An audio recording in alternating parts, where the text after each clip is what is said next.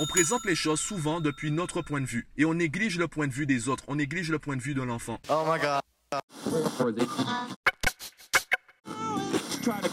Viens, je t'explique. Yo, aujourd'hui j'aimerais continuer à te parler de communication et préciser la différence que je fais entre éduquer, manipuler et dresser. Alors je vais faire très court car dans 5 minutes je commence un cours. Pour moi, la base doit être de l'éducation. Et parfois, par impulsion ou, sous le court terme, on peut être amené à manipuler, voire à dresser. Simplement, il faut que la base soit de l'éducation.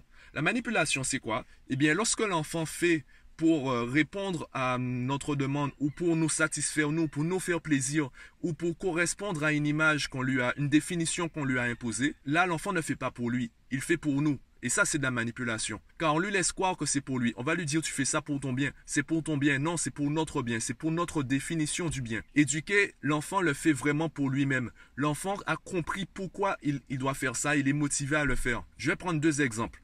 Le premier est un peu plus grave que le deuxième. Daniel Goldman, dans ses recherches sur l'intelligence émotionnelle, parle d'études scientifiques qui ont été réalisées dans des écoles maternelles et ils ont analysé le comportement des enfants. Lorsqu'on voyait un enfant pleurer, il y avait deux types de réactions. La première réaction des enfants, c'était de s'asseoir à côté d'eux et de faire preuve d'empathie d'être un peu triste et de ramener l'enfant qui pleurait dans la joie. La deuxième réaction, c'était eh bien de s'énerver et de frapper l'enfant qui pleure pour qu'il arrête de pleurer. Et ils ont remarqué que les enfants qui étaient violents étaient issus de familles violentes. Violentes dans quel sens? On ne parle pas forcément de maltraitance. C'est simplement que dans la vie tous les jours, ils montraient que la colère et la violence verbale, voire physique, était la bonne réaction, le bon réflexe. Du coup, les enfants ont très vite intégré cela dans leur façon d'être et ils ont commencé à répéter. Donc si on dit à ces enfants-là, tu ne dois pas frapper tes camarades, ou pire, si on leur dit, tu sais, les gentils petits garçons ne frappent pas leurs camarades, s'ils arrêtent de frapper, ce n'est pas parce qu'ils ont compris que c'est mal. Ils veulent simplement satisfaire la définition qu'on leur a imposée, l'image qu'on leur a imposée. Ils ne font pas pour eux-mêmes, ils le font pour nous. Un enfant qui a vraiment compris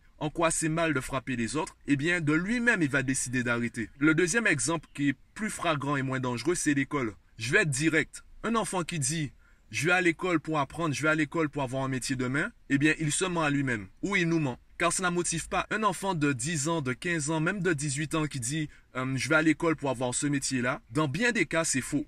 Il y a très peu de cas où l'enfant sait exactement ce qu'il veut faire. Il y a très peu de cas. Et ce très peu de cas, ben, c'est là où on parle vraiment d'éducation. Tous les autres cas, c'est de la manipulation. C'est le parent qui répète cela depuis qu'il est tout petit. Et finalement, l'enfant, pour satisfaire ses parents, eh bien, il a intégré cette, euh, cette source de motivation et se répète cela tous les jours. La question que je pose à chaque fois à l'enfant qui me sort ce genre de réponse, c'est est-ce que le lundi matin, la phrase que tu viens de dire te motive à aller à l'école? Aller à l'école pour avoir un métier demain, est-ce que ça te motive le lundi matin pour aller à l'école. Quand tu sors d'un week-end à la plage avec ta famille ou tes amis, tu es hyper fatigué, tu as très peu dormi. Euh, est-ce que le lundi matin à 6 heures du matin, ça te motive à aller à l'école? Si c'est pas le cas, ça veut dire que tu te mens à toi-même ou que ton objectif n'est pas assez grand. Sinon, eh bien là oui, tu vas avoir le sourire, là tu auras envie de continuer. Parfois ce sera dur, je dis pas que tous les lundis matins devront être cool. Parfois ce sera dur. Par contre, tu continueras à avoir le sourire quand tu sais pourquoi tu le fais. Et c'est là on voit la différence. Évidemment, là je suis juste en train de faire euh, un podcast pour en parler. Dans les faits, je suis beaucoup plus précis que ça et je discute avec euh, les parents et l'enfant. Là, je suis juste en train de généraliser le propos. Donc, euh, il ne faut pas prendre euh, chaque mot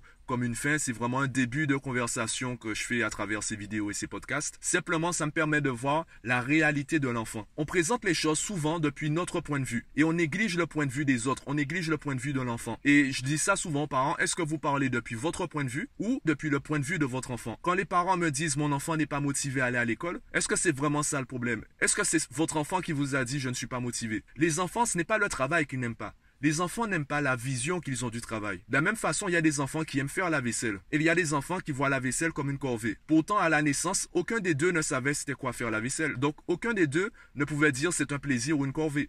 C'est l'environnement qui leur a dit, eh bien, faire la vaisselle, c'est un plaisir, ou faire la vaisselle, c'est une corvée. Et dans une minorité des cas, eh bien, c'est l'enfant qui a compris l'intérêt de faire la vaisselle et continue à le faire avec le plaisir. Et c'est là on parle d'éducation. Alors, je vais pas m'étendre sur le sujet car j'ai mon cours à commencer. Dis-moi déjà ce que tu en penses en commentaire. Abonne-toi à la chaîne et moi, je te dis à bientôt.